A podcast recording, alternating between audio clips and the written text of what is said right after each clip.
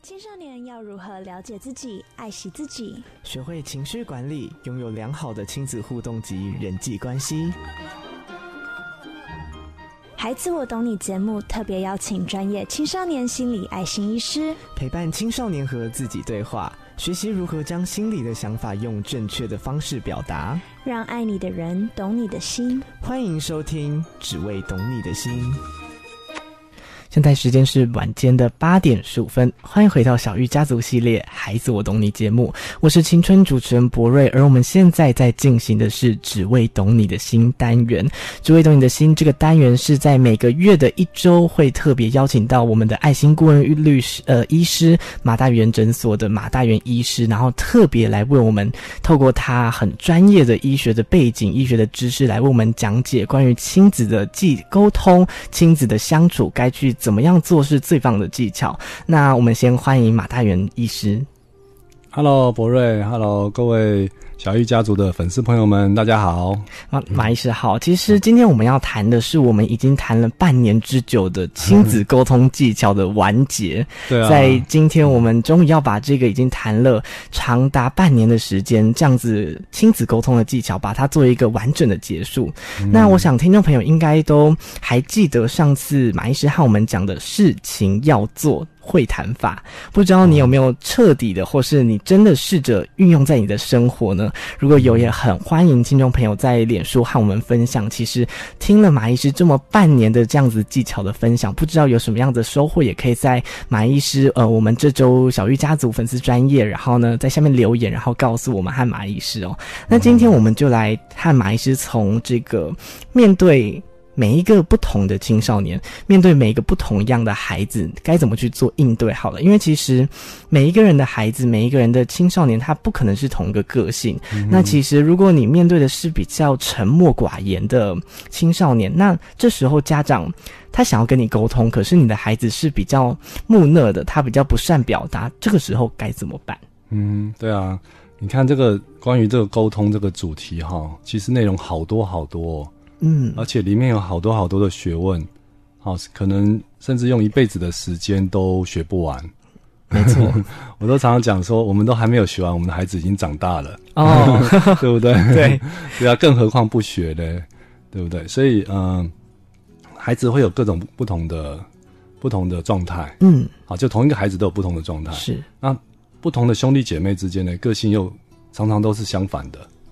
哦，你就知道爸爸妈妈会有多辛苦。没错，嗯，那之前的讨论都是有来有往的状态，对不对？对。那现在就还还父母亲常常会反映，还有另外一种状态，就是孩子根本就不搭腔、不讲话。嗯嗯，我还记得我小我的老大，好叫某某，他第一天上对上小学，他没有上幼稚园了。哦，他直接进入小学，直接进小学，哦，然后回来我就问他说：“哎，某某，那今天过得怎么样啊？”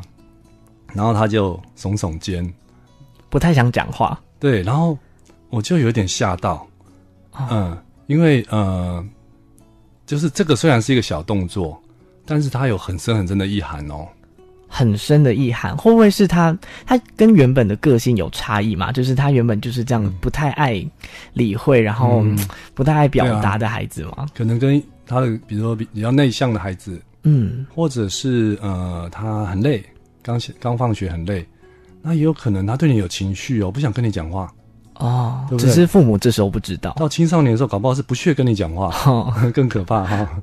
但是父母先不要去过度的解读啦。嗯，好，所以孩子常常有这种状况，比如说不讲话，嗯，好，甚至你回到家里，他不连抬抬头看看你一眼都都不看，好，是还有比如说都用一些很简单的言语回答你说还好，差不多啦。随便啊，就是在你看来可能会觉得是非常敷衍的回答。对，哦，对，所以这个，嗯，我先讲说，当你的孩子还愿意听你的时候，哈，你要怎么应应对？嗯，好，那像我刚刚讲默默那个状态，我第一次发现他做了一个耸肩的动作，我就跟他讲说，哎，你刚刚做了什么动作？然后他又做了一次，然后，但是这个态度，父母态度是要很平和的哦，好，不要用责备责备的这个。不要把气氛搞得很僵，我就说，我就跟他开玩笑说，你现在肚子饿不饿？他说有点饿。我说你等一下问妈妈说，妈妈我们什么时候吃饭？然后妈妈如果也跟你耸耸肩，你会有什么感觉？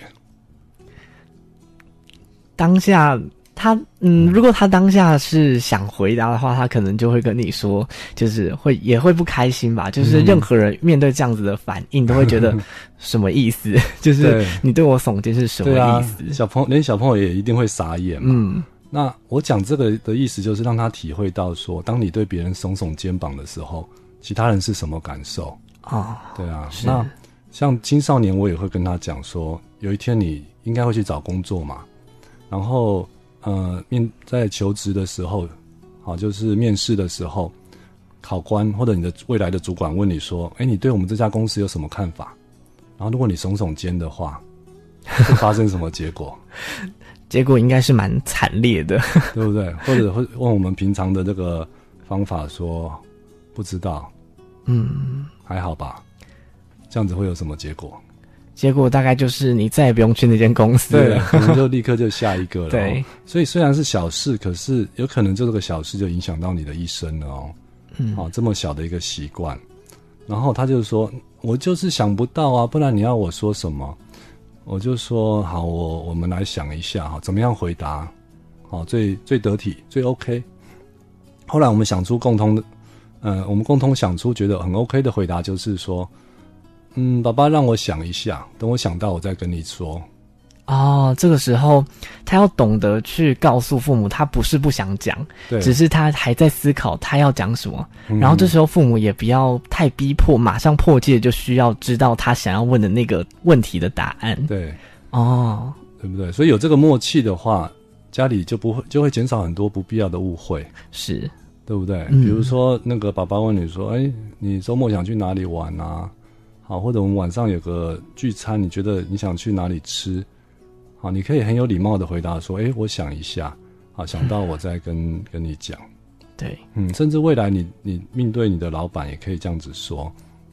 对，老板问或者主管问你一个问题，一时想不到的话，哦，这个问题，嗯，我要比较深入的思考一下，因为，嗯。嗯因为沉默，它有太大的解释空间跟让人臆测的一个、哦、对，博瑞讲的这个很棒，嗯。嗯，好，所以这个是我先提一下，就是说，如果孩子还还愿意跟你互动的话，你可以趁这个机会教教导孩子一下，嗯，好，就是耸肩啊，还好啊，这些哈，会有多大的影响？是，嗯，那那个我之前看一个电影叫做《小子难缠》。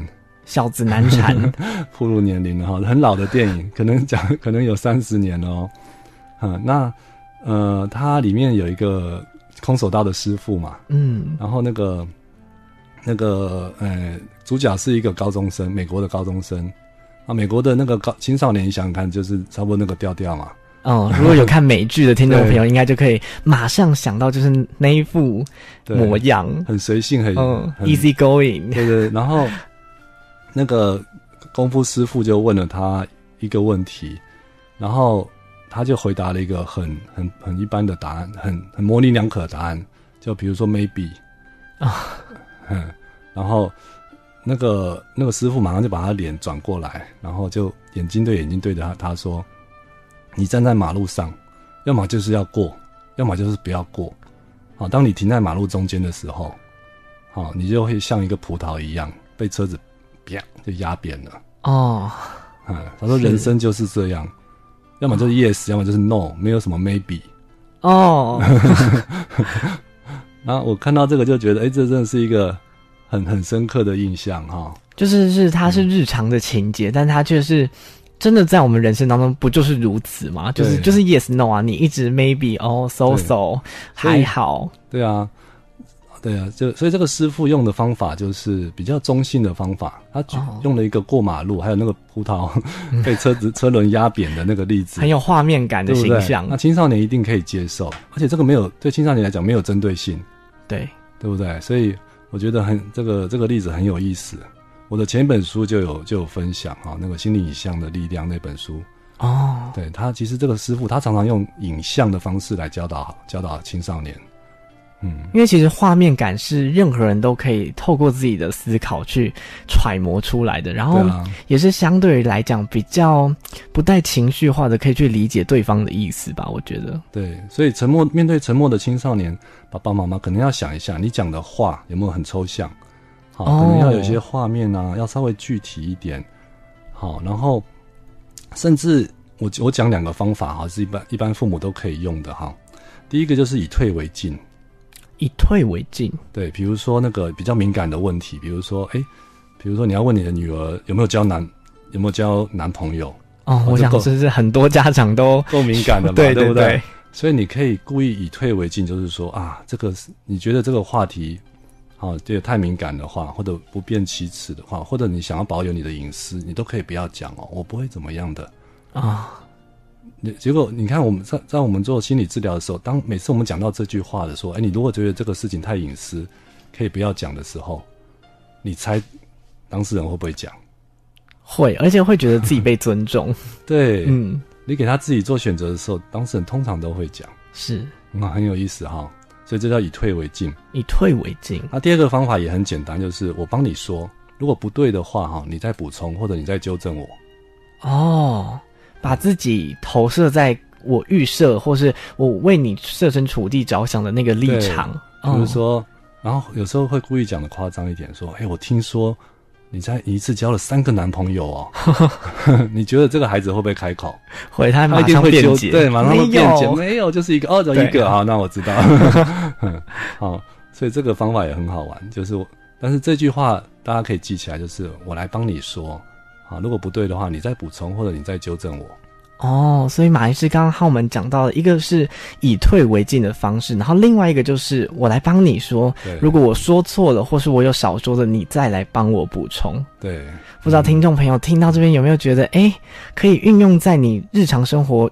经历过的哪一段的哪一个情节，其实当初如果你用这个方法，你可以很轻易的解决你和你孩子之间的那个沟通的屏障哦。嗯、但时间的关系，我们必须先进一段广告，广告之后继续请马医师来和我们分享关于亲子沟通的技巧。